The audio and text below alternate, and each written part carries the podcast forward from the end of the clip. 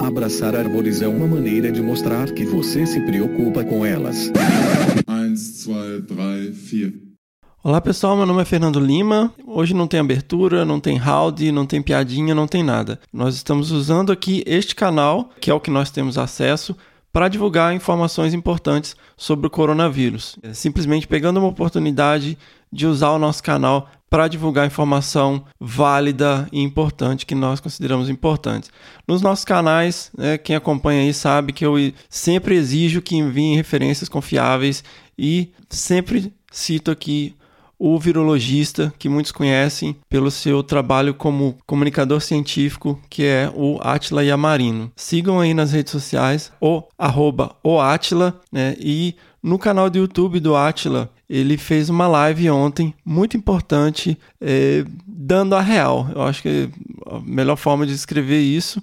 É, então, hoje, é notório que o Atila é uma pessoa com uma grande capacidade de comunicação e uma grande capacidade técnica de discutir essas questões. Ele é um profissional que consegue fazer isso de uma maneira incrível e a melhor fonte de informação no momento atual. E então, essa live que o Atila fez ontem, 20 de março de 2020, está disponível no YouTube. O link está aí no post, assim como a descrição do vídeo. Né? Ela está disponível lá. Eu recomendo fortemente que, se você está ouvindo isso aqui agora e se interessou, você vá no YouTube e assista isso na íntegra, né, na fonte. Ele mostra uma série de gráficos que não é possível demonstrar no conteúdo que está sendo disponibilizado aqui, porque nós estamos disponibilizando apenas o áudio.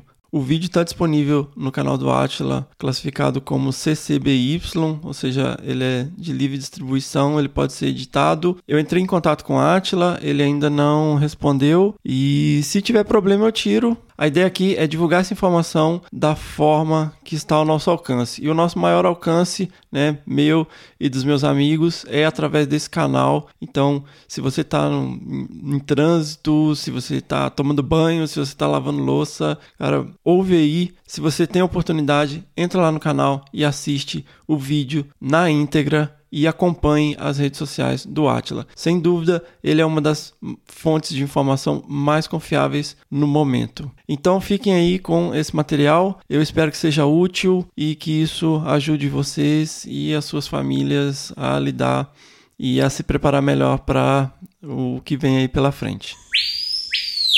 E aí, gente, boa noite, bom dia, boa tarde, dependendo da hora que você estiver vendo. Eu demorei um pouco para começar essa live porque eu queria estar com os números e com tudo bonitinho, muito alinhado para o que a gente vai conversar aqui, porque hoje a conversa é bem séria, bem séria. Então, deixando claro para vocês desde já, se você está ansioso, se você está estressado com o que está acontecendo, se você está muito preocupado, recomendo pular essa live, não assistir ela por agora, porque vai ser uma conversa com números e uma conversa com números que contam um cenário que não é muito legal.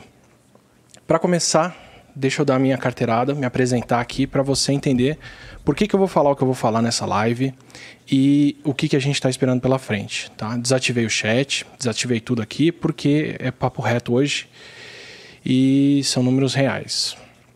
Eu sou um biólogo, eu me formei em biologia pela USP, fiz graduação lá na Integral e fui fazer um doutorado estudando virologia e como vírus evoluem e como os vírus se espalham pelo mundo. Eu estudei HIV, eu estudei ebola, eu estudei Zika, vários desses vírus. No caso do Zika, por exemplo, uns bons anos antes dele vir parar no Brasil, porque era um vírus preocupante desde então. E depois eu fui fazer pós-doc tanto na USP quanto em Yale, nos dois lugares estudando como vírus se espalham. Foi em Yale que eu publiquei um estudo, inclusive falando de como a ebola se espalhava. Essa é a credencial que eu tenho para falar o que eu vou falar por aqui hoje para explicar por que, eu acho que tem um desalinhamento muito grande entre ações e o que se diz que a gente está fazendo. E eu vou deixar o link do meu currículo aqui embaixo, do meu currículo Lattes, se você quiser conferir, se você quiser ver se eu realmente publiquei o que eu publiquei, que eu falei o que eu falei, ok? Eu vou começar colocando o índice aqui de novo. Se você quiser avançar nesse vídeo para qualquer ponto da live, é só você seguir as cores do índice aqui.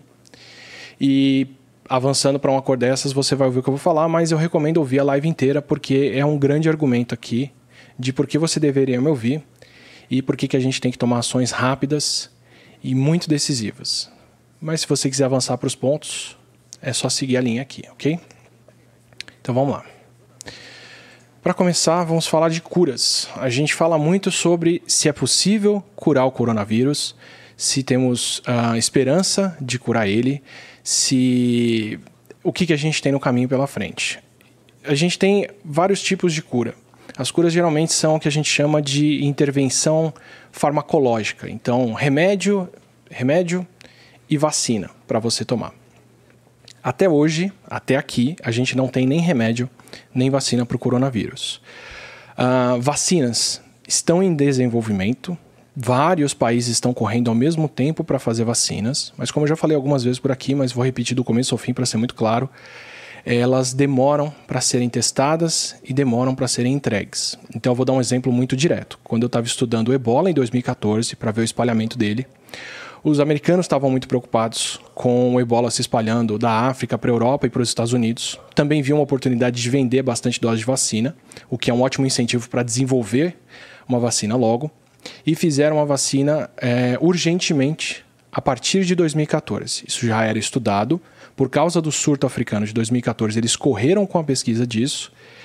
E essa vacina foi entrar em testes em 2016 e ela foi liberada para o público para poder ser comprada e distribuída, não necessariamente para o público todo, mas para ser distribuída mundialmente em 2019.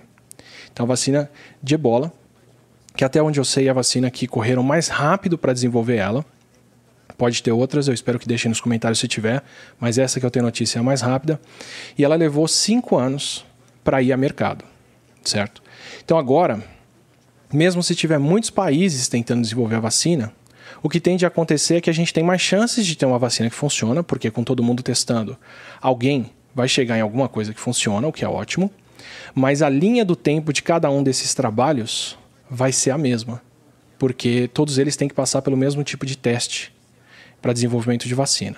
Então, essa semana teve uma reunião dos líderes mundiais com a OMS, os chefes de todos os laboratórios farmacêuticos que desenvolvem e lançam vacinas, como a Sanofi Pasteur, que é a maior fabricante de vacinas do mundo, e provavelmente quem teria condições de colocar uma vacina no mercado para o maior número possível de pessoas, o mais cedo possível. E uh, o parecer de todos eles lá dentro foi que a gente tem pelo menos um ano, um ano e meio pela frente, até ter vacinas disponíveis para as pessoas. Ok? Essa é a linha do tempo otimista, no melhor dos cenários, para a gente ter uma vacina disponível. E a questão é que um ano é muito tempo, como a gente vai ver hoje. A gente tem outras vacinas para parvovírus que as pessoas estão circulando agora como se fosse uma vacina possível para humanos, que é a vacina de animais, gatos e cachorros, principalmente a vacina de cachorros. E eu já vou deixar isso claro aqui. Cachorros têm parvovírus, gatos podem pegar. Desculpa, estou falando o nome do vírus errado. A gente tem é, um boato circulando hoje da vacina de coronavírus é, de animais para ser usada para humanos. E a gente tem vacina de coronavírus para pets, eu confundi com outra vacina de cachorros também, que é a vacina de coronavírus para cachorros e a vacina de coronavírus para gatos. Só que esses animais pegam outros coronavírus que não são os coronavírus humanos. Então não adianta se tomar uma vacina dessas porque ela não vai ter ação protetora para o nosso coronavírus que causa a Covid-19 de agora.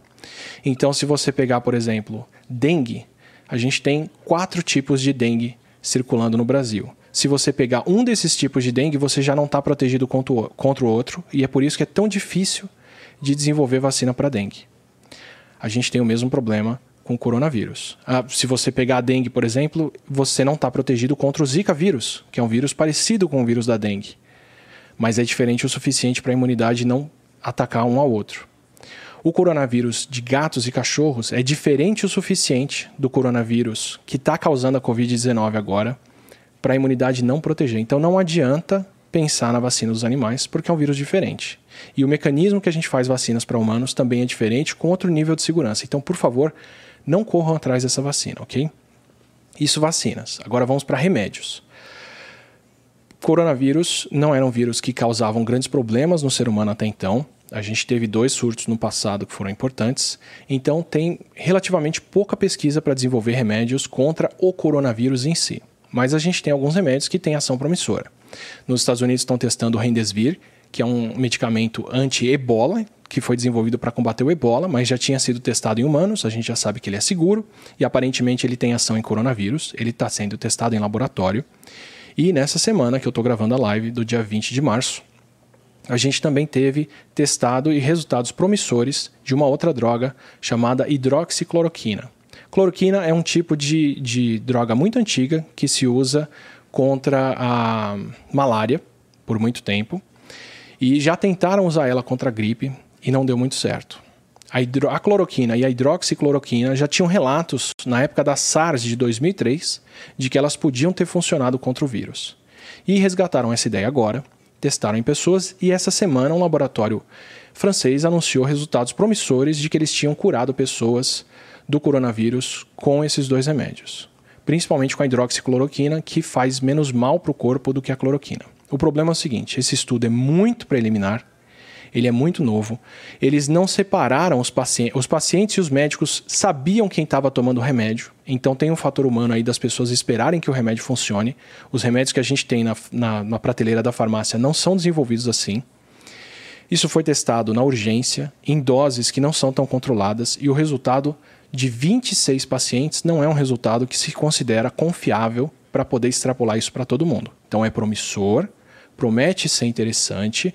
Muitos hospitais agora vão começar a fazer testes com isso, assim como tem hospitais testando medicamentos contra o HIV que parecem que funcionam contra o coronavírus também. Mas a gente tem que esperar esses testes para ter esperança de que a hidroxicloroquina pode fazer alguma diferença. E eu já deixo muito claro, ela não é para ser usada por pessoas, nem antes de você tomar o, nem antes de você pegar o coronavírus. Se ela funcionar e a gente ainda não sabe se ela funciona nesse ponto, ela não é um remédio para coronavírus ainda. Isso está em testes, mas se ela funcionar, a produção humana de cloroquina vai ser destinada para quem está nos hospitais, para liberar essas pessoas dos hospitais. A gente não tem doses disso para distribuir para o mundo. Tanto que as pessoas correram para a farmácia para comprar esse medicamento agora e deixaram quem depende da hidroxicloroquina para tratamento de artrite reumatoide, para tratamento de malária, sem o tratamento delas. Então, para quem comprou isso, eu recomendo que vocês devolvam, porque ainda a gente nem sabe se isso funciona e tem gente que depende disso, precisando desse remédio. Mas se ela funcionar, ela vai ser distribuída primeiro para hospitais, para as pessoas que estão internadas, e mesmo assim, isso é lá para frente. Então, de novo, Vacinas não são para a gente tratar o coronavírus tão cedo e a gente não tem remédios para tratar o coronavírus tão cedo. E mesmo se a gente tiver, esses remédios vão ser destinados para as pessoas que estão em hospital com caso muito grave, muito urgente, internado, para liberar essas pessoas dos hospitais, o que é importantíssimo, fundamental até. A gente tirar as pessoas dos hospitais e eu vou mostrar em números por que isso acontece. Mas a gente ainda não tem, não está nessa situação. Então, sendo realista, seguindo a linha do tempo aqui, por enquanto, a gente não tem tratamento para o coronavírus. O que a gente pode fazer é não pegar ele. E eu vou mostrar a diferença que faz a maneira como a gente está pegando ou não pegando ele para chegar no que é o cenário brasileiro atual e que diferença que faz o ministro da Saúde ter anunciado hoje que prevê que em agosto a gente deve ter o colapso do sistema de saúde no Brasil. Desculpa, que em abril a gente deve ter o colapso do sistema de saúde do Brasil. Então vamos lá. Primeira coisa é avançando no que a gente conversou aqui, indo para a Europa, a gente vai ver um pouquinho o que está acontecendo com o número de casos na Europa. A Europa já passou a China em número de casos e está subindo muito, porque são vários centros com casos e vários centros, vários centros com transmissão. Eu vou mostrar aqui o caso da Itália para vocês entenderem o quão séria a coisa é. Ontem, dia 19 de março, a Itália igualou o número de mortes de italianos com o número de mortos na China. Se a gente olha para esse número de longe, se a gente olha para o número total, pode parecer que a situação é a mesma, que morreram pessoas na China. Eu vou pegar os números aqui. A gente pode olhar para o total de mortes na China até ontem e falar que são 3.200 mortes. A gente pode olhar para o número de mortes da Itália, que até ontem tinham sido 3.400 mortes, e falar que os dois países estão na mesma situação mas não estão. Eu vou mostrar para vocês o que é a curva de mortes de cada país. Esse gráfico que está na minha frente me tampando aqui é o gráfico de mortes por dia na China, que começaram em janeiro e foram até o começo de março agora e ainda estão acontecendo algumas. E esse gráfico dá o número de mortes da Itália em azul, que é o que vocês estão vendo. Repara que o total de mortes da China pode ser parecido com o da Itália até o dia 19, e nesse gráfico, até onde a gente construiu aqui, eles eram iguais, só que eles estão completamente destruídos, distribuídos no tempo. A China teve número de casos que fez isso aqui, ó, subiu e desceu. A Itália ainda está na reta de subida de casos. A Itália ainda está crescendo no número de casos. Então, se você olhar para a China, se você olhar para a Itália agora, se você olhasse para eles dia 19, você podia falar: os dois têm o mesmo número de mortes, eles estão numa situação parecida, mas eles não estão. A Itália não adotou as medidas de contenção da China tão cedo, a Itália não agiu tão cedo para impedir esse vírus circulando lá, e eles continuam tendo um número de mortes crescente. Tanto que hoje, dia 20 de março, a Itália registrou mais 600 mortos, o que é um recorde. A Itália está subindo no número de mortes deles. Então você pode olhar para o coronavírus hoje e falar, mas tem, tem outras doenças que matam muito mais. A tuberculose mata 10 mil pessoas por dia. Essa outra doença X ou Y mata não sei quantas mil pessoas por dia. Só que essas doenças matam um número constante de pessoas todos os dias. O coronavírus está matando um número crescente de pessoas por dia. Um número que está quase dobrando no mundo. Eu vou colocar de novo o gráfico aqui para você ver o que, que acontece com a China e com a Itália. Olha para o gráfico da Itália, olha para as mortes em azul e me diz se isso é alguma coisa que deve estacionar tão cedo. Não é. E o que está acontecendo? Só na região da Lombardia da Itália já é um número de mortos tão grande que o exército está tendo que transportar esses mortos dentro de caminhões para poder cremar eles em outra região. É terrível, são muitas mortes. A Itália já tem que escolher quem tem atendimento ou não e quem vai morrer fora de hospital. E ela chegou num ponto em que o número de mortes agora deve dobrar ou mais, porque as pessoas sem atendimento morrem em casa, morrem sem o coronavírus. Alguém com problema cardíaco, alguém que sofreu um acidente, alguém que foi para outro canto na Itália e teve um outro problema, vai acabar morrendo porque não tem UTI para essas pessoas. E esse número de mortes deve continuar aumentando por lá, ok? Só que tem uma diferença muito grande entre os dois e essa diferença começou muito mais cedo do que você imagina. Eu vou pegar aqui o dia em que a Itália e a China agiram. A China parou o país no dia 23 de janeiro, no começo desse gráfico aqui. Ela tinha, no dia em que ela parou o país, 259 casos naquele dia e eles tinham 800 casos até então. A China parou o país com 800 casos de coronavírus e teve esse gráfico de mortes aqui com 30 mil mortes. A Itália demorou um pouco mais em relação à China. A Itália parou o país quando eles chegaram em 10 mil casos acumulados. E eles já estavam com mil casos novos por dia. 10 mil casos acumulados parece muito, mas é uma questão de 5 ou 6 dias depois, em relação à epidemia do que a China fez. Então, a Itália parar por completo, fechar o país inteiro, trancar as pessoas em casa na região da Lombardia, fez com que eles tivessem fazer isso. Seis dias depois, fez com que eles já tenham mais mortes do que a China e estão subindo. Quando a gente tem um teto mental do que é a doença, quando a gente tem um teto mental do que é o coronavírus, o nosso teto tende a ser, tende a ser o da China. A gente tende a olhar para a China e falar: bom, é, a China já passou por isso, eles tiveram três meses de coronavírus num país de um bilhão de pessoas, tiveram 30 mil mortes, com 80 mil casos, e a coisa se resolveu. A gente ignora que a China parou o país, a China parou toda a região de Wuhan e é a segunda maior potência do mundo. No começo desse surto, quando eles ainda tinham menos de mil casos e eles chegaram nesse ponto. Então, quando a gente olha para a Itália, não dá para a gente pensar no teto da China. A gente não sabe qual é o teto da Itália. A gente não sabe onde a Itália vai terminar.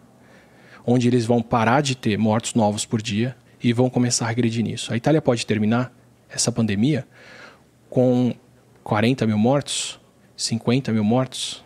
Desculpa, eu estou falando números muito grandes. A China teve 80 mil casos e 3 mil mortes. A Itália teve até aqui 47 mil casos e 4 mil mortes. Então, 3 mil mortes fica sendo o teto da China. E a gente pensa que foi aí que eles pararam. A Itália já está em 4 mil mortes. Só que ela está aumentando hoje 630 mortes em um dia. Amanhã é provável que eles tenham mais mortes ainda. Mil mortes, duas mil mortes antes da situação estacionar por lá. A gente não sabe qual é esse teto, a gente não sabe até onde isso tende a subir. E quanto mais a gente demora para parar um país, quanto mais a gente demora para fazer a única coisa que a China, a única coisa que o país que parou a pandemia fez, que é a China, que é parar, quando a gente demora para implementar isso, a gente não sabe que teto que pode ser. Eu vou dar um outro exemplo para vocês, que é o exemplo da Espanha. A Espanha estava lá atrás, eles tinham poucos casos novos por dia. A Alemanha começou a ter casos antes, a, Coreia, a França começou a ter casos antes na Europa e a Espanha tinha poucos casos registrados. Mas a Espanha não implementou medidas de contenção. E o que aconteceu com ela foi que em menos de uma semana ela já passou os dois países. E a, e a Espanha está crescendo mais do que a Itália em novos casos por dia. Então a gente olha para a Espanha agora, hoje, dia 20 de março, ela está com 25, 21 mil casos. Eles tiveram 3.400 casos novos mas ele só tem até aqui registrados mil mortes. Não é nada perto da Itália, é quatro vezes menos do que a Itália. Só que a Espanha vai passar a Itália em número de casos. Isso quer dizer que daqui a duas semanas, três semanas, a Espanha vai ter muito mais mortes do que a Itália. É porque eles estão no começo dessa pandemia ainda. A gente tem que entender quando o Covid entra num país como se fosse um navio acelerando. Cada caso novo é mais velocidade para aquele navio. Se você para o país, trava ele, não deixa mais ninguém circular, como a China fez, e até agora é o que a gente tem de efetivo para isso, só quem conseguiu estancar isso foi a China parando e foi a Coreia testando milhares de pessoas por dia para travar em casa e parar as pessoas que estão contaminadas. Se você, quando você faz isso, o seu navio ainda continua andando por mais um tempo, até ele estacionar. A China parou em 23 de, de janeiro, com mil casos, e o navio deles foi estacionar agora em março.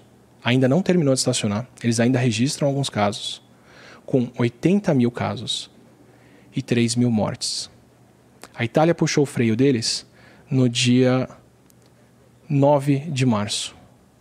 Quando eles vão parar, a gente ainda não sabe, porque não dá para extrapolar a situação da China, porque eles estavam mais acelerados, o navio deles já estava indo mais rápido então, da hora que eles puxaram o freio até o navio deles parar, isso pode parar lá na frente com 100, 150, 200 mil casos e 8, 10, 20 mil mortes. A gente não sabe. Como eu disse para vocês. Tanto que o número de infectados da Itália já não é mais confiável, porque eles não têm mais sistema de saúde para testar e diagnosticar as pessoas. A gente vai saber o que está acontecendo na Itália de verdade, de acordo com o número de mortos lá, porque eles passaram do limiar do que é possível. E a Itália tem só uma região afetada. A Espanha está crescendo mais rápido porque a gente tem vários centros com pessoas infectadas na Espanha. Isso quer dizer que ela vai crescer mais rápido e ela vai ter uma, duas, três Itálias acontecendo dentro dela ao mesmo tempo, até lá na frente. Só para mostrar para vocês como esses números progridem. Então, para dar alguma predição aqui, para vocês darem valor para a predição que eu vou fazer mais lá para frente, a Espanha deve ter, lá na frente, mais casos e mais mortes do que a Itália, da maneira como ela acelerou até aqui. É assim que essa doença progride e é assim que a gente adivinha o que vai acontecer lá na frente. Mas eu vou sair um pouquinho da Europa para falar onde a coisa está ficando séria. Estados Unidos e Inglaterra. Por que, que eu quero falar desses dois países? Porque são dois países que estavam adotando uma postura muito mais relaxada até a semana passada. Então, os Estados Unidos estava até então falando que não era nada e que não precisavam parar apesar de estar em milhares de casos, apesar de não estarem testando pessoas. E a Inglaterra tinha adotado uma estratégia que era inédita, nenhum país tinha pensado em fazer isso, que era simplesmente vamos deixar a doença acontecer. A gente não tem como parar ela, a gente vai deixar as escolas funcionando, os mais novos vão pegar o coronavírus, vão pegar a Covid, vão desenvolver a doença e vão ficar imunes. E aí tá bom. E com eles imunes, o resto do país não pega mais nada. Essa era a grande estratégia inglesa até o começo dessa semana, até o final da semana passada, quando foi publicado um estudo que mudou completamente a postura tanto inglesa quanto americana em relação ao coronavírus. Eu vou falar desse estudo mais para frente e vou dizer o que muda para vocês com eles. Eu só queria que vocês marcassem que a Inglaterra mudou completamente o que eles fazem e vão tentar combater o coronavírus de todo jeito agora, com base nesse estudo. E a gente vai ver o que esse estudo revela. Nos Estados Unidos, uma outra coisa que aconteceu é, quando a gente fala que existem previsões e que as pessoas sabem predizer como as coisas podem acontecer, foi por isso que os ingleses mudaram a postura deles. Os americanos tiveram acesso ao mesmo tipo de informação de para onde o coronavírus estava progredindo, o que, que deveria acontecer, e hoje estão punindo um senador que, depois da reunião secreta, que informou as pessoas, que informou a, a cúpula americana do, de políticos do que estava acontecendo em relação ao coronavírus, esse senador vendeu as ações que ele tinha para pegar o dinheiro, porque ele sabia que o mercado ia cair. Então, só para trazer para vocês que é, agiram, é, pelo menos esse senador colocou o dinheiro dele na reta pela predição que fizeram, apostou em tirar as ações dele do mercado, em vender as ações dele, e ele fez dinheiro com isso. Ou pelo menos não perdeu tanto dinheiro quanto o resto do país perdeu. Então, ao invés de anunciar para as pessoas que eles previam uma queda de mercado, ele ficou quieto, todos ficaram, e ele vendeu as ações. Só para mostrar para vocês que as pessoas estão conscientes do que está acontecendo e estão trabalhando em cima desse tipo de previsão, como que a gente vai ver daqui a pouco. E aí entra o Brasil nessa história. O Brasil hoje registrou, eu vou pegar aqui. O Brasil hoje registrou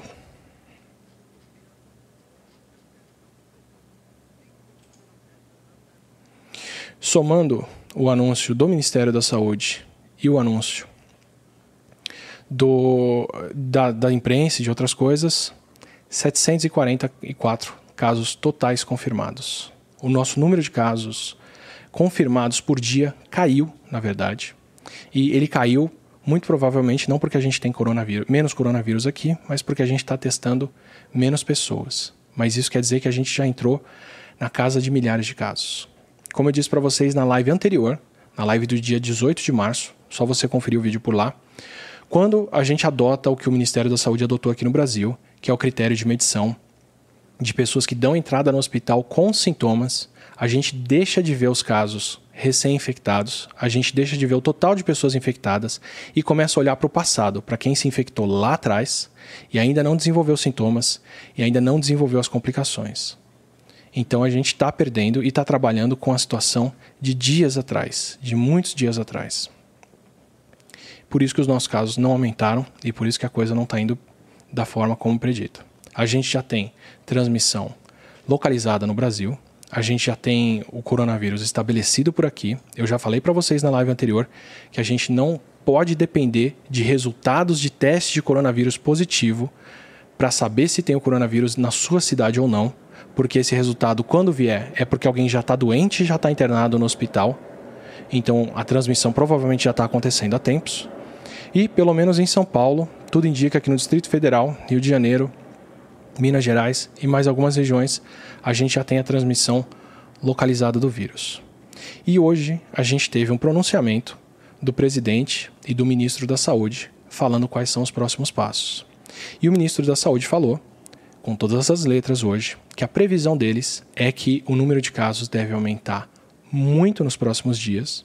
O estado de São Paulo já declarou situação de emergência e ele prevê que o sistema de saúde brasileiro entre em colapso até o final de abril.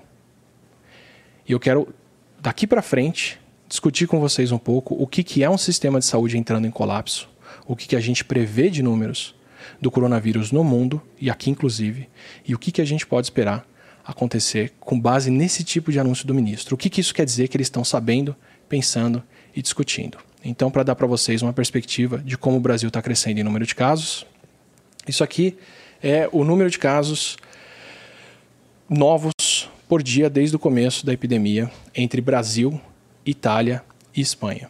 Tá? A Itália tinha mais casos registrados e cresceu mais rápido. Ela é a linha azul, dá para a gente ver muito bem. A Espanha começou mais tarde, mas como eu falei para vocês, está crescendo mais rápido do que a Itália e dá para ver na figura muito bem aqui que a Espanha está crescendo acima da Itália.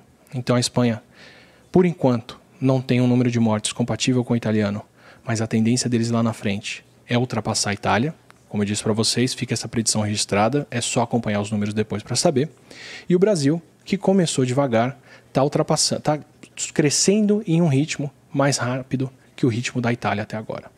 Então, para mostrar para vocês o que, que, são as projeções usando esses tipos de número, Essa daqui é a projeção que o pessoal do Peixe Babel fez, a Vivi e a Camila, que estão me ajudando muito com os gráficos que eu estou apresentando aqui nesse episódio hoje, no episódio anterior. Acompanhem elas no canal Peixe Babel, se vocês quiserem saber o que deve acontecer nos próximos dias e se vocês quiserem ter esse tipo de números. Mas isso aqui é a previsão do nosso aumento de casos nos próximos dias, no Brasil todo. Em menos de uma semana, a gente deve chegar em casos registrados na casa de dezenas de milhares, lá para 12 mil casos, e depois isso sobe mais rápido e cada vez mais rápido. Então, em azul, são os casos que a gente acompanhou até aqui. A gente consegue ver que o Brasil está crescendo numa taxa mais rápida do que o número de casos da Itália, e a gente consegue ver que a projeção é ele continuar crescendo dessa forma até lá na frente. O que, que quer dizer que o Brasil está crescendo numa taxa mais rápida que a taxa da Itália? Isso quer dizer o seguinte: isso quer dizer que a gente tem mais casos novos por aqui. Normalmente, cada região que tem o coronavírus cresce numa taxa relativamente próxima. Tanto que a gente fala que a diferença entre os países muitas vezes é uma diferença de tempo. Os Estados Unidos está agora onde a China estava no passado, a Espanha está agora onde a Itália estava algum tempo atrás e por aí vai. Para cada introdução, o crescimento do coronavírus é relativamente constante ao redor, a não ser que alguma coisa muito estranha aconteça para fazer ele ser mais transmitido. Países que estão crescendo mais rápido estão crescendo mais rápido porque são países que têm mais de um centro com pessoas infectadas. Então, a China, por exemplo, vão tomar o crescimento de Wuhan, assumindo que todo o país tomasse a mesma medida que a China e o número de casos parasse de crescer. 80 mil casos e 3 mil mortes na China aconteceram porque teve um foco da doença lá, que foi Wuhan. Eles tiveram casos fora de lá, mas o grosso da epidemia, o grosso do surto principal aconteceu só na região de Wuhan. Quer dizer que eles tinham que lidar com um problema, com um lugar, para mandar recursos, para mandar força-tarefa, para mandar profissionais de saúde, para fazer tudo. Se você pegar os Estados Unidos hoje, eles têm pelo menos três centros com, com o surto estabelecido. Eles têm Nova York, o estado de Washington na costa oeste e o estado da Califórnia, que decretou fechado ninguém pode sair, ninguém pode circular. Tá cheio de celebridades de Hollywood fazendo vídeos em casa agora mostrando o que eles fazem entediados porque estão trancados em casa. Isso quer dizer que, se os Estados Unidos parassem como a China parou, e já passou essa fase, eles já estão com muito mais casos do que isso, a gente poderia esperar que eles teriam pelo menos três Wuhans acontecendo dentro do país. Três cantos onde o número de casos cresce. Isso quer dizer que o crescimento americano em relação à China seria três vezes maior. Se o Brasil está crescendo mais rápido do que a Itália, quer dizer que a gente tem o número de casos aumentando em mais regiões do que a Itália tem. No caso da Itália, é a região da Lombardia. Aqui no Brasil, pelo menos até aqui, em número de casos registrados, a gente tem São Paulo e Distrito Federal com Brasília. Distrito Federal com Brasília, a gente pode descartar esse crescimento porque as pessoas estão sendo muito testadas lá. Porque são onde estão as pessoas mais influentes, as pessoas que guiam o país, as pessoas que têm acesso a recursos como máscaras, como a gente vê em todo o pronunciamento, e provavelmente são as pessoas mais testadas também é provável que a gente tenha mais casos acontecendo em estados mais populosos, em cidades mais populosas, como Rio de Janeiro, como Belo Horizonte, mas a gente só vai ver os casos nesses lugares quando os casos tiverem que ser hospitalizados, quando eles tiverem que ser enterrados, porque as pessoas começaram a morrer. Aí a gente vai ter o tamanho da estimativa desse surto por lá. Então o Brasil promete crescer numa taxa mais rápida do que a Itália. Isso quer dizer que a gente pode esperar aqui no Brasil, nos próximos dias, nos próximos meses, um cenário como o da Itália. Ou pior, para vários centros. Não fiquem na cabeça de vocês com a linha do tempo da China. Com o surto começa três meses depois, quase não tem mais caso acontecendo e a coisa terminou. Assim como parar o país um pouco depois, um pouco depois, foi o suficiente para a Itália ter mais mortes e agora cada vez mais mortes, parar o país um pouco depois vai fazer com que a Itália só possa sair da quarentena alguns meses depois. Se a gente não parou o país agora, a tendência é que a gente não saia desse surto dentro dos próximos meses. Três meses é uma linha do tempo irreal para a gente esperar que aconteça aqui, porque a gente não está adotando as medidas da China agora. Mas para cada semana que a gente demorar agora, vocês podem esperar mais um mês ou dois das coisas acontecendo lá na frente. E quando eu digo que tem um desalinhamento entre o que é dito e o que é feito, eu quero falar justamente disso. São Paulo já decretou estado de emergência, Rio de Janeiro também parou várias regiões. A gente já está começando a preparar estádios para receber as pessoas hospitalizadas, porque o grande problema do coronavírus é esse.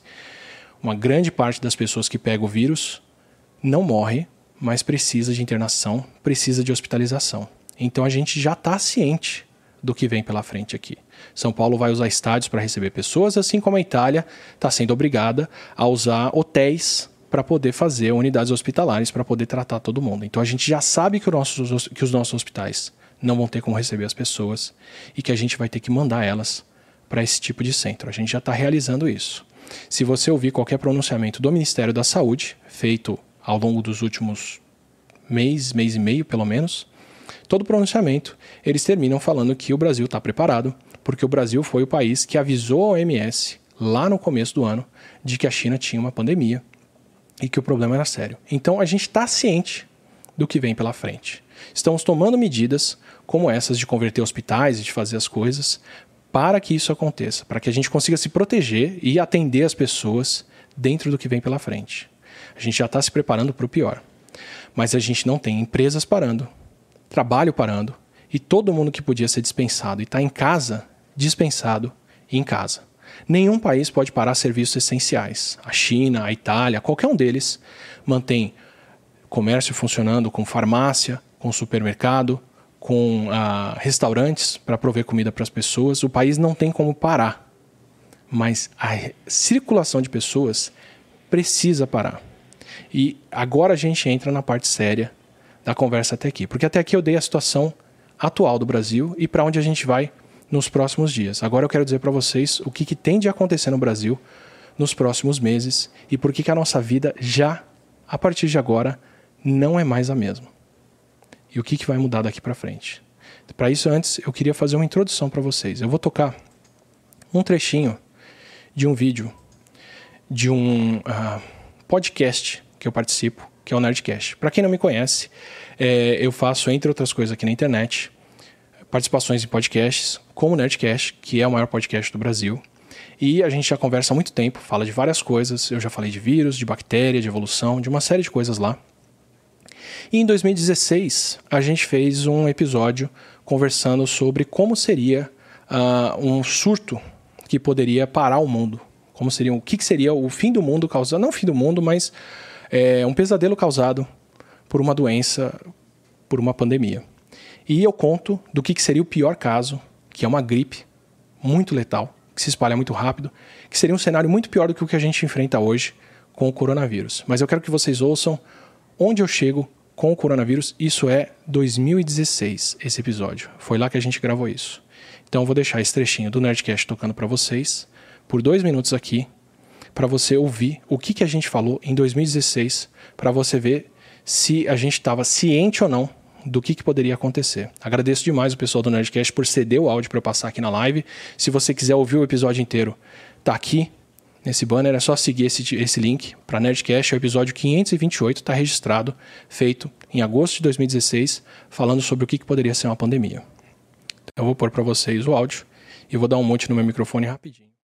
Mas tem alguma doença que a gente já conhece que seja potencial se não for cuidada, se não for parada? A gripe. A gripe? A gripe, cara, a gripe, tranquilo. A gripe aviária ou qualquer forma nova de gripe que se espalhar, porque ela primeiro infecta e depois você tem os sintomas e ela espalha muito bem pelo ar. Para te dar um exemplo, o ebola agora, que aconteceu na África, ele matava um terço dos infectados. Mesmo assim, ele matou 36 mil pessoas. A gripe mata isso por ano já. Gripe normal? Gripe normal, gripe gripe comum. Caraca, cara. Com vacina e com tudo. Ela mata mais do que isso, porque ela infecta muita gente. A gripe espanhola matou 100 milhões de pessoas. Nossa. É estimado entre 50 e 100 milhões, mas é no mínimo é coisa do dobro da Primeira Guerra, ou mais do que a Primeira e a Segunda Guerra somadas, se você somar quem morreu na guerra e de fome depois. Uhum. É esse volume de gente, só que ela só matava coisa de 3% dos infectados, ou não chegava a 10%. É porque uhum. ela basicamente infectou o mundo inteiro. Então, assim, não precisa ser um negócio negócio que mata todo mundo. O ebola matando um terço das pessoas não espalha tanto, porque você sabe quem tá doente. Sim. O cara fica não. super mal, vai ter febre, vai passar mal e depois ele tá infectando alguém. A gripe não, a pessoa infecta antes e depois ela vai dar sintoma. Então ela espalha. Você não sabe nem o que, por onde ela tá passando. Cara, Caraca. matando, sei lá, 1% das pessoas já é o suficiente pra levar bombeiro embora, hospital, médico é o primeiro a se ferrar, porque eles têm que lidar com gente doente o tempo todo. São Paulo acho que perdeu até o prefeito na época da gripe espanhola aqui.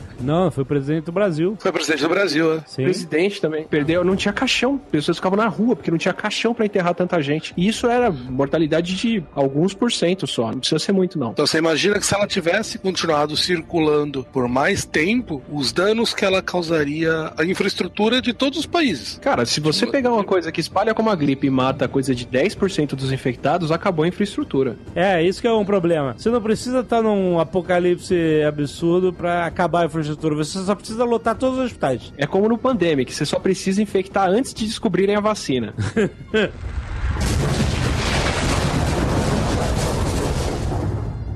Por exemplo, a SARS era uma variação da gripe, mas que veio da onde? Então, a SARS, ela não é bem parecida com a gripe, não. Tem um outro vírus respiratório parecido. Esse foi o áudio que viralizou essa semana em WhatsApp, num monte de lugares. De novo, obrigado ao pessoal do Nerdcast que me cedeu esse pedaço para eu passar para vocês aqui. Esse áudio viralizou essa semana porque as pessoas estavam ouvindo a gente falando em 2016 sobre o coronavírus e fazendo esse tipo de previsão que um vírus que se espalhasse pelo ar, que contaminasse as pessoas e que matasse 3% da população, poderia ser um vírus que para um país. Pode parecer que eu estou prevendo o futuro ali, mas eu estava simplesmente repetindo o que já é o consenso na ciência e o que a gente conhece há muito tempo. Então,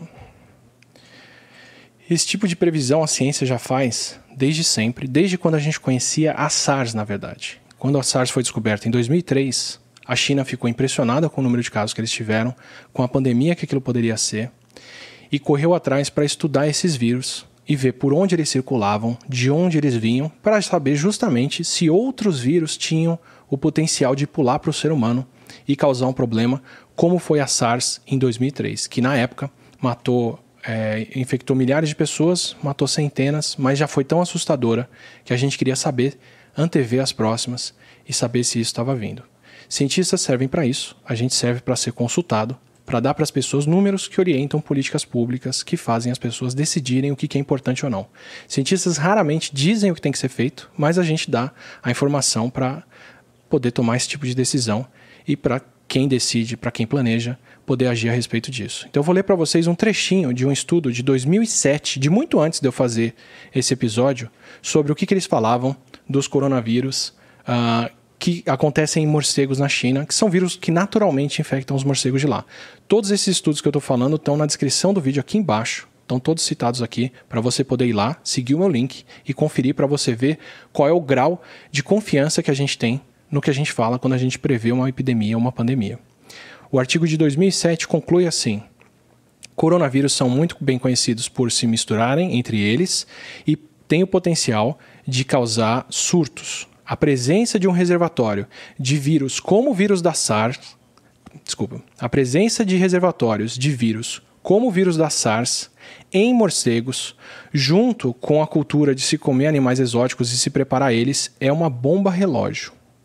A possibilidade da reemergência de SARS e outros vírus de animais precisa de preparação e não pode ser ignorada.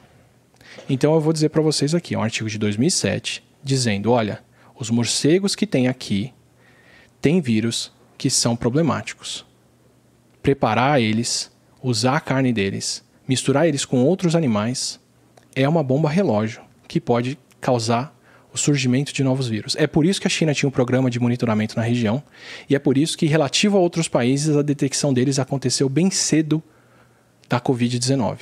Okay? Mesmo se a gente assumir a linha do tempo de quando o médico chinês, que foi perseguido e foi calado, falou sobre o vírus, ele começou a falar que o interior da China e a região de Wuhan tinha casos de pneumonia que eram parecidos com a SARS no meio de dezembro. Então, mesmo se a gente levar em conta quando o primeiro médico falou que tinha alguma coisa parecida com SARS, com SARS acontecendo lá e foi calado pelo governo, inclusive o prefeito da cidade de Wuhan, se eu não me engano, pediu desculpas por ter feito isso. Isso foi dezembro. A gente teve os casos em dezembro e em janeiro e o país parou.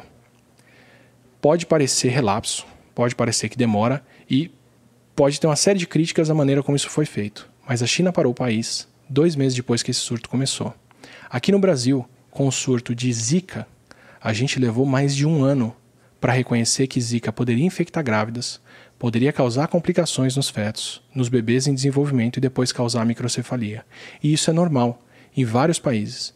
Porque se você não tem um monitoramento constante do que tem de vírus circulando e muito recurso de laboratório para fazer isso, tem uma demora entre os casos acontecerem e você tomar uma ação.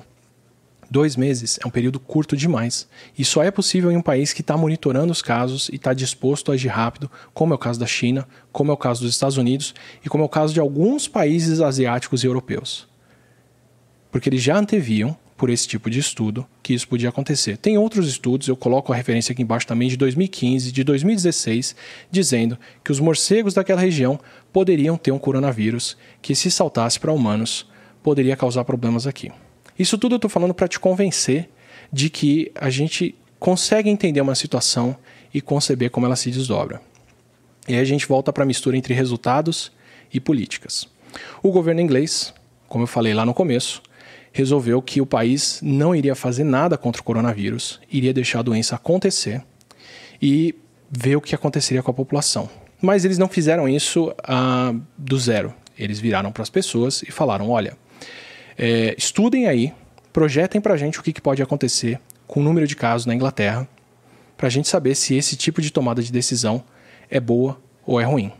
Então, um grupo muito, muito competente de pesquisadores pegou os dados da transmissão do, da Covid-19 na China, pegou os dados da transmissão da Covid-19 na Coreia do Sul, puxou os dados ingleses de número de pessoas, demografia, quantos anos cada um tem, quantas escolas tem, como as coisas se espalham em escola e por aí vai, para projetar o que aconteceria na China. Também projetaram o que aconteceria nos Estados Unidos, em termos de número de casos e transmissão. Então, infelizmente, eu não consigo dar para vocês uma simulação dessas para o que deve acontecer no Brasil. Eu vou ter que dar o que acontece na Inglaterra, e o que acontece nos Estados Unidos. Vou dizer quais são os vieses de usar os números deles, mas eu acho que o Brasil é relativamente comparável com os Estados Unidos porque eles têm 300 milhões de habitantes e a gente tem 200 milhões de habitantes. Então, se a Inglaterra é muito pouco populosa, perto do que é o Brasil, os Estados Unidos já é um país um pouco maior e a gente pode comparar um pouco o número de casos deles com o que pode acontecer no Brasil. Então, o que eu quero pintar para vocês é o cenário do que pode acontecer no Brasil num período próximo dependendo do tipo de ação que o Brasil tiver para a contenção do vírus, agora que ele está aqui. E por que, que fica claro que quem está tomando decisões sabe desse estudo e sabe do que está acontecendo. Então o que, que eles fizeram? Simularam, fizeram todos esses testes e foram ver quantas pessoas potencialmente podem ser infectadas com o coronavírus. E aí já está a grande diferença do coronavírus para a gripe. A gripe comum que circula, que todo mundo adora comparar com o coronavírus, ela não pode infectar todas as pessoas, porque grande parte das pessoas já tem pelo menos alguma imunidade à gripe. Então você pode pegá-la uma vez por ano, mas não mais do que isso. E tem muita gente que pegou a gripe no ano passado ou no ano anterior e está imune a ela agora e não pega ela. Então o potencial de pessoas infectadas com gripe é relativamente baixo todo ano.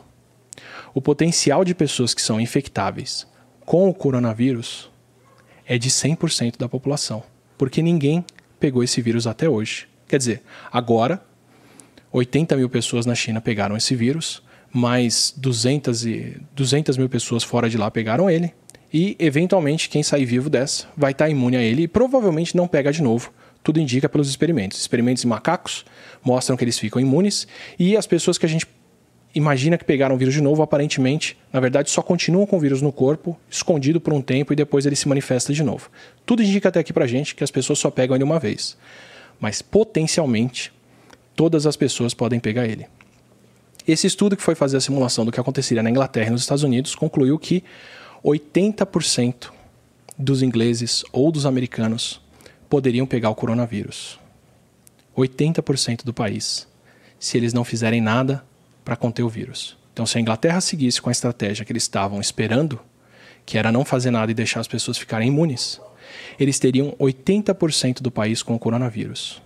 E aí, de repente, aquela mortalidade de 3%, 2%, que parece pequena, fica gigante.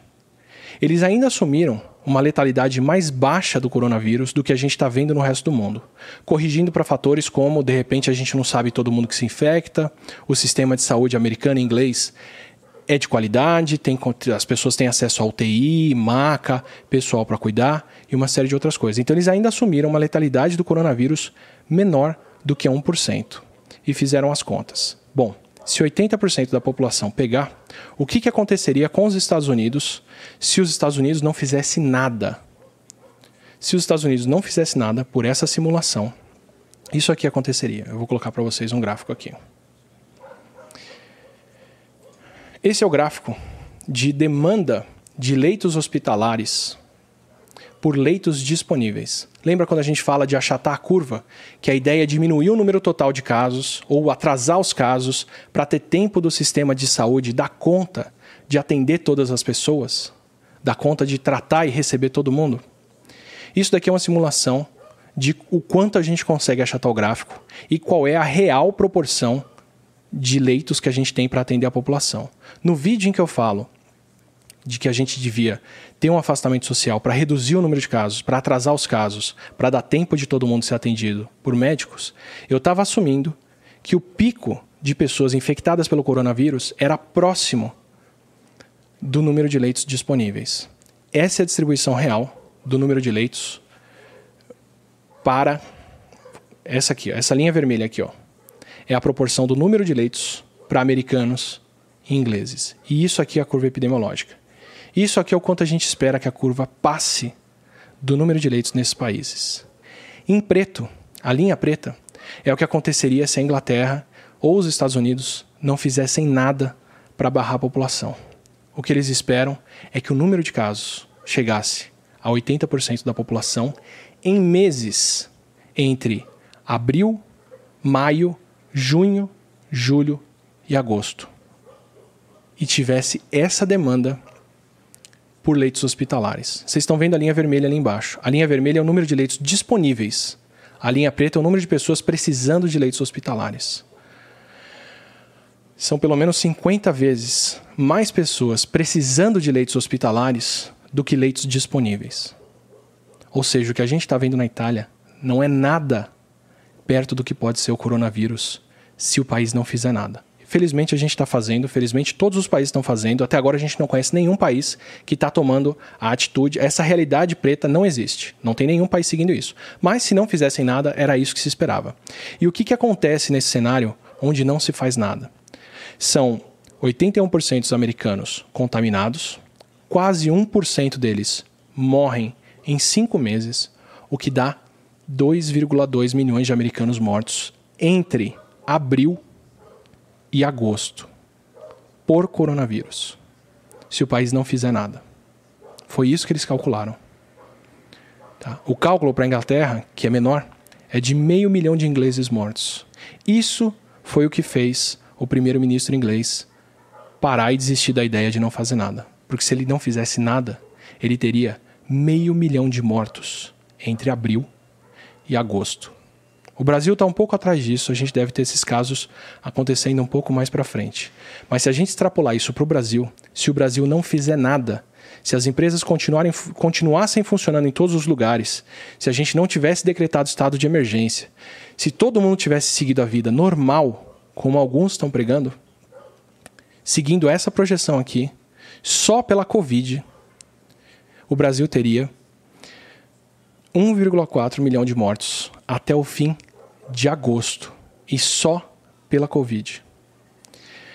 Essas pessoas que estão precisando de leito vão ocupar os leitos do hospital e aí quem não tem leito vai ter que ficar em casa, não vai ter acesso a respirador, não vai ter acesso a oxigênio, porque o coronavírus destrói o sistema respiratório e a pessoa precisa de alguma coisa para ajudar ela a respirar. Então ele faz as duas coisas. Ele destrói a, a, pele do pulmão, que faz a respiração, e ele enche o pulmão de água e depois de sangue, e a pessoa não consegue respirar. Por isso que a gente precisa ou de oxigênio no nariz, ou de aparelho respiratório, que é a UTI, ou de membrana para troca de oxigênio, que é raríssima e só está disponível em poucos leitos em qualquer país.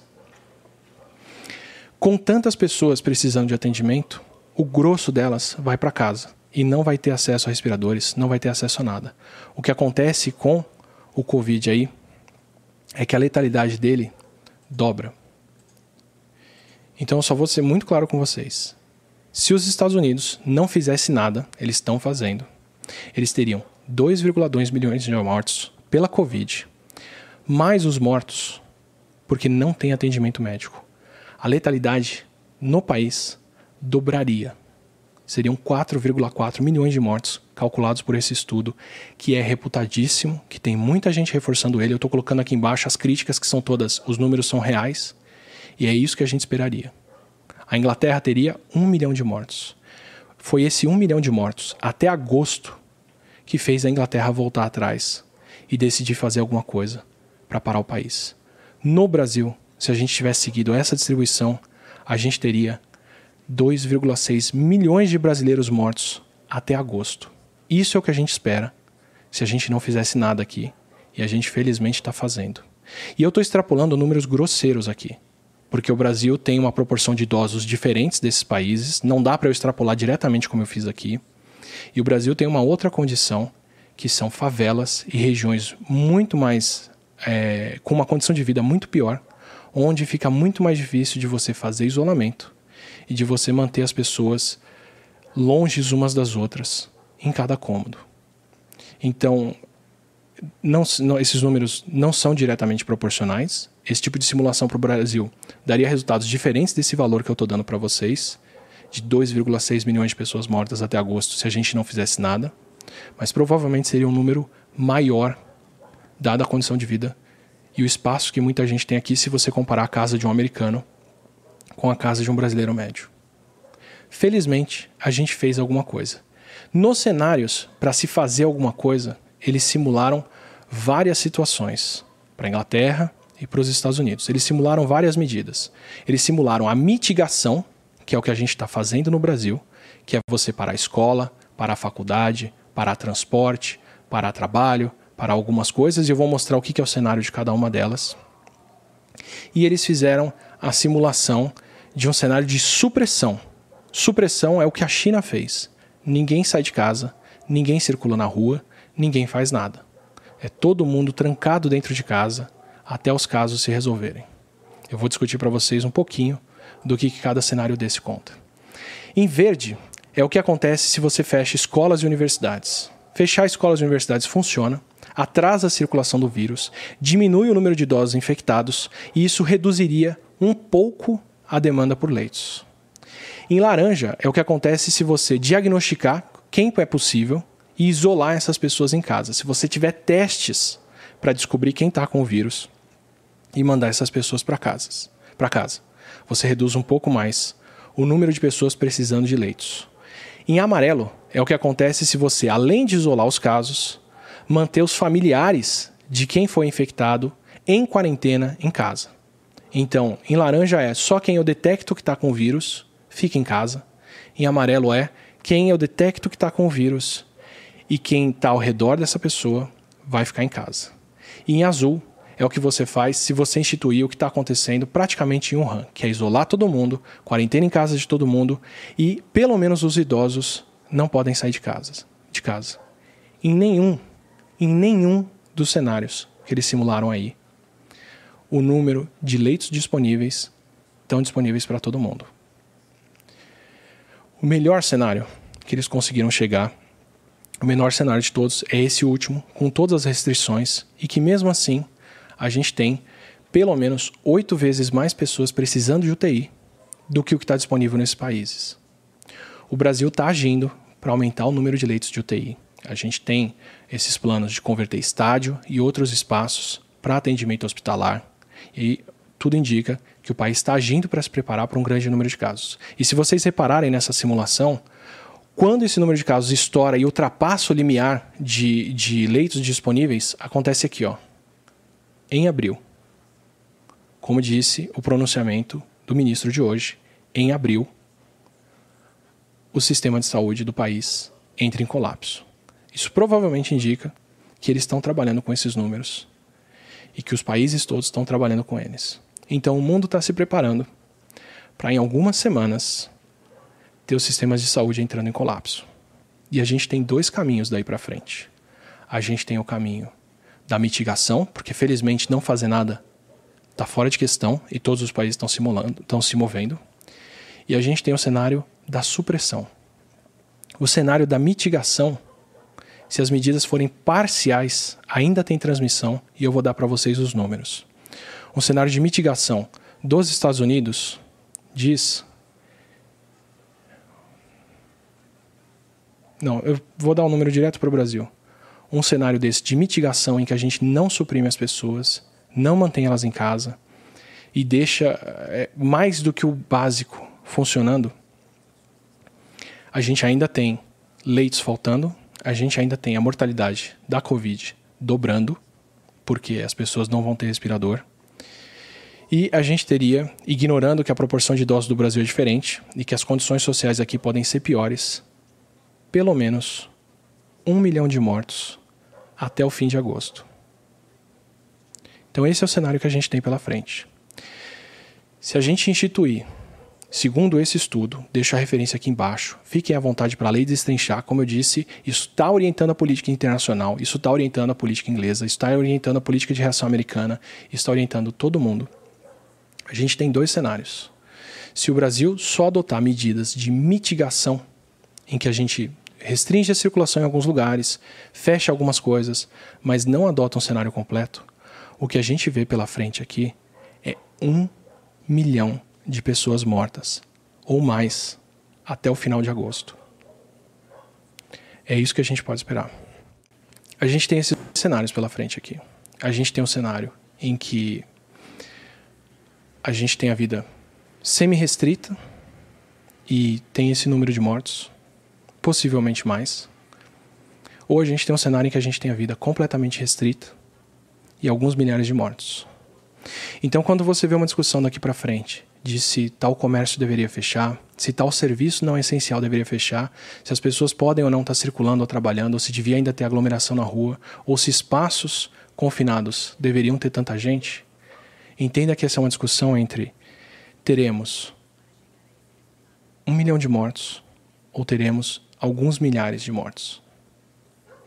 Porque esse cenário já está aí por qualquer previsão dessas, o que deve acontecer daqui para frente é que a gente entra nisso em uma semana e meia, dez dias daqui para frente, duas semanas no máximo. Então, o grande motivo dessa live, o grande aviso que eu queria dar para vocês é que saibam que a vida de vocês já mudou. A nossa vida já mudou. Não tem mais retorno. O coronavírus está aqui ele se espalhou para o mundo inteiro.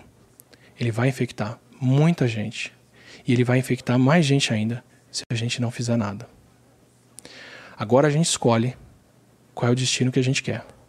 Se a gente quer alguns milhares de pessoas ou se a gente quer mais de um milhão de pessoas morrendo. Mais de um milhão de pessoas morrendo é a gente ter um número próximo, absoluto, do tanto de pessoas que morreram com a gripe espanhola em 1918 é a gente voltar um século no que é a mortalidade do coronavírus. É a gente voltar um século no que a humanidade avançou e o que a gente consegue fazer. Tá? É... Não é um cenário que eu gostaria. O que a gente viu na Itália são os corpos sendo transportados para serem queimado, cremados em outro lugar. Se a gente chegar nesse número de casos aqui, a gente não tem para onde transportar esses corpos eles vão se empilhar, como aconteceu na gripe espanhola de 1918.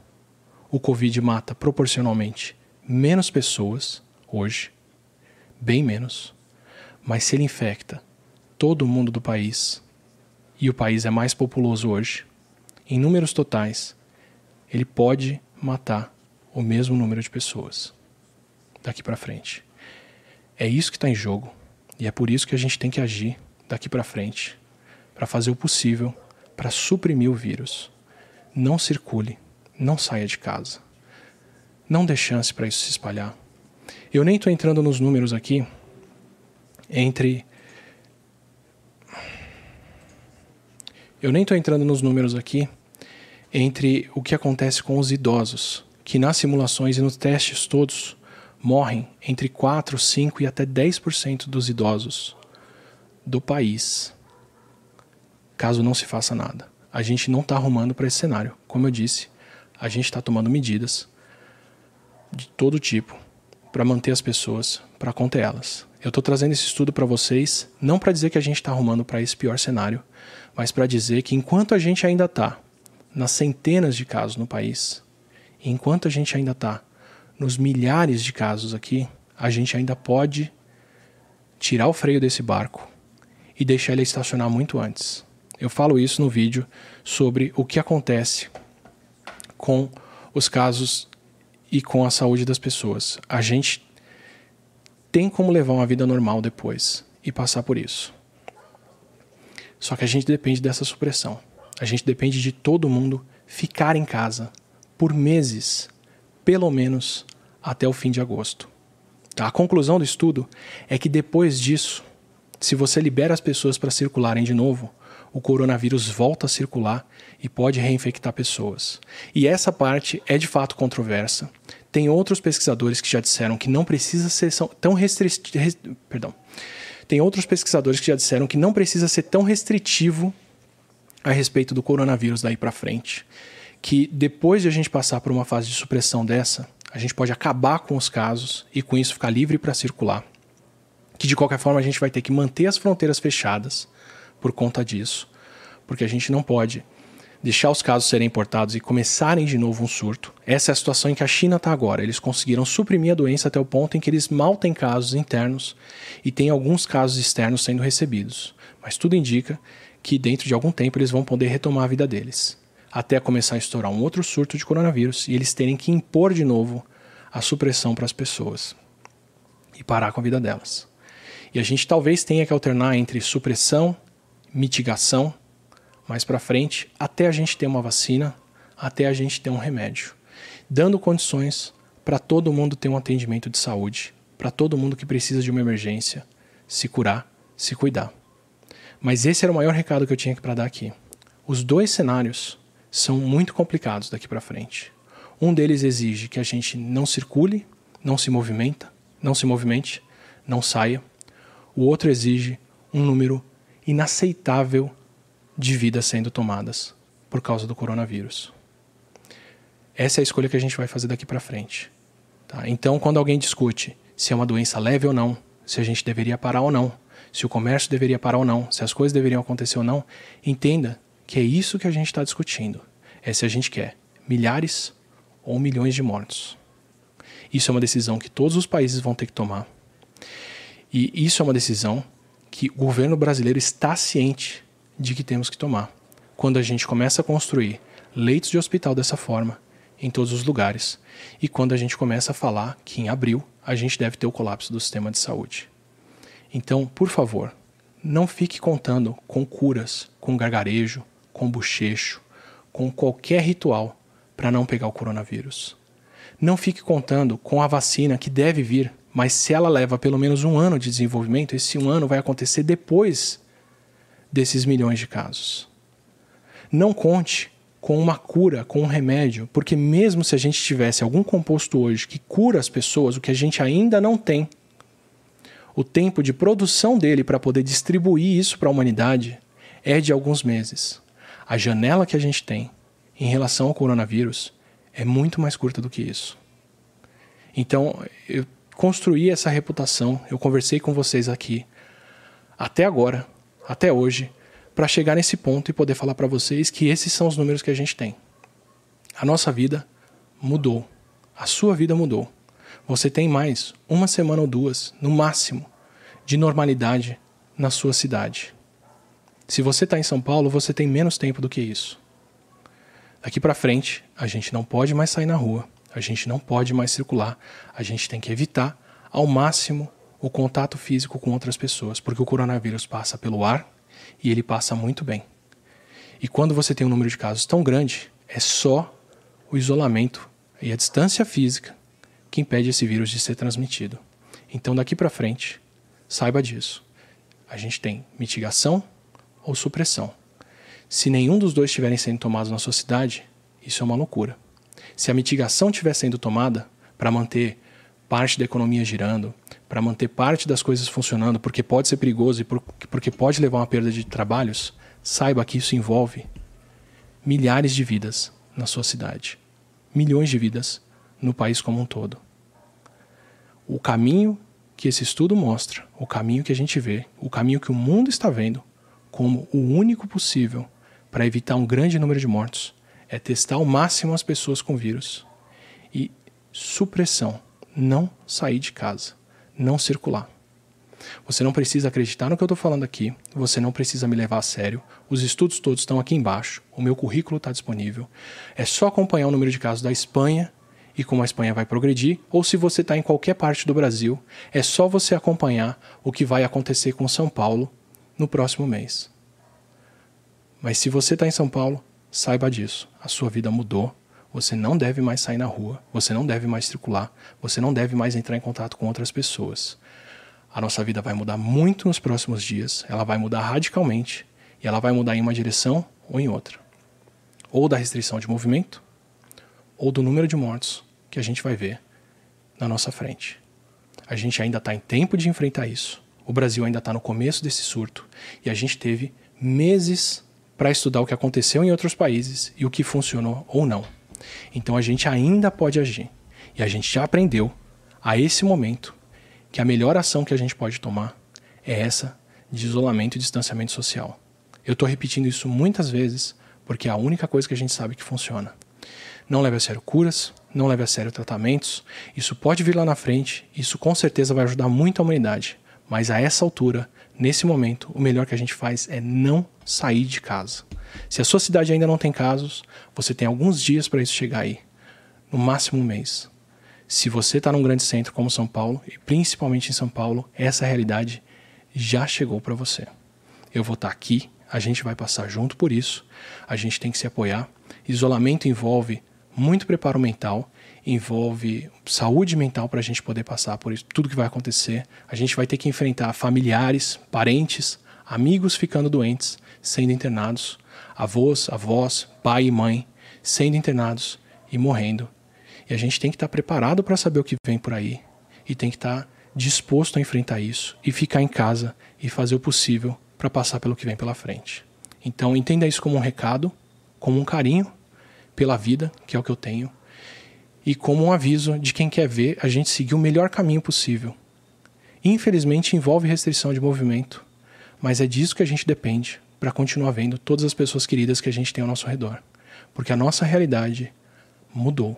O pronunciamento de hoje do ministro, falando sobre os leitos que a gente tem e o que deve acontecer com o sistema de saúde, é muito claro nisso. A gente vai enfrentar tempos duros pela frente e tempos pesados. Esteja preparado e faça o possível para que daqui para frente a gente tenha que enfrentar o mínimo necessário disso. Então, ficar em casa é o melhor que a gente pode fazer para poder passar por isso. Eu não quero esperar as atitudes coletivas, eu não quero esperar as cidades declararem que ninguém pode circular, eu não quero esperar as empresas pararem de deixar as pessoas circularem para a gente ver o problema chegando para ir aceitar que essa é a realidade. Eu estou dando para você todos esses números, todas essas predições para dizer que a gente já sabe qual é essa realidade e que agora a gente tem que escolher por qual caminho delas que a gente vai. E como eu disse antes, a gente tem que escolher se a gente vai seguir pelo caminho de fingir que não tem nada acontecendo e ter milhões de mortes, ou se a gente vai seguir pelo caminho de aceitar que a realidade é essa agora e proteger essas vidas e trabalhar coletivamente, confiando uns nos outros, se informando, se cuidando para poder chegar lá na frente e passar por isso. Tá? Então, desculpa a conversa pesada de hoje. Prometo que em lives futuras a gente vai ter outras conversas, mas a gente tinha que passar por esse ponto. E eu tinha que dar para vocês esses recados. Tá? A nossa vida mudou, a gente tem muito que fazer por aqui ainda e a gente tem muito que preservar a vida uns dos outros. Vamos fazer isso começando por ficar em casa e não sair por nada, a não ser que seja extremamente necessário e urgente. Não aceite quem diz que a realidade é diferente, porque em duas semanas ela não vai ser diferente. Isso vai vir na nossa cara e se a gente não agir até lá, vocês estão vendo o que é projetado acontecer, ok? É... Só para agradecer quem ajudou muito com essa live que foi feita de última hora, correndo, porque esse anúncio já diz que a gente chegou nesse ponto. Durante a gravação dessa live aqui, a Vivi e a Camila me avisaram que a gente já passou dos 900 casos diagnosticados no Brasil. Isso quer dizer que a gente já entrou nessa reta, que a gente está subindo nessa curva. Preciso agradecer demais elas do Peixe Babel, que é arroba canal Peixe Babel, que estão vendo esses números. Se você quiser acompanhar os dados aqui para frente, estão lá. Quem deu um super apoio, tem dado muito apoio para mim para poder fazer essas lives, é o pessoal do Estúdio 42, é o Gustavo e o Guilherme Og e o Ulisses Sato. São eles que fizeram as artes, são eles que fizeram muita coisa que eu apresentei aqui, só os gráficos que não, porque eu fiz eles correndo hoje à noite, porque eu precisava contar para vocês que vem pela frente. Se vocês quiserem mandar perguntas, dúvidas, sugestões, estudos ou o que for para a gente poder falar aqui nas lives, que pelo visto vão ter que ser mais frequentes, é só entrar no Reddit Brasil aqui, nesse Reddit brasileiro, nessa sub do Reddit brasileiro, onde eu estou coletando as perguntas e as conversas que a gente faz aqui na live. Se você quiser tirar dúvidas e ver os vídeos sobre o coronavírus, a gente tem esse grupo aqui. E todo dia eu vou estar ali no Twitter e no Instagram falando com vocês. Como eu disse, é um trabalho coletivo, não é uma corrida de alguns dias, não é uma corrida de um mês ou dois. Isso é uma maratona e a gente vai estar nessa, pelo menos até agosto ou setembro. E vamos sair um outro país do outro lado, uma outra sociedade. A gente tem que estar junto até lá para fazer o melhor possível com o que a gente tem por aqui. Ok? Um abraço para vocês e a gente se vê na próxima.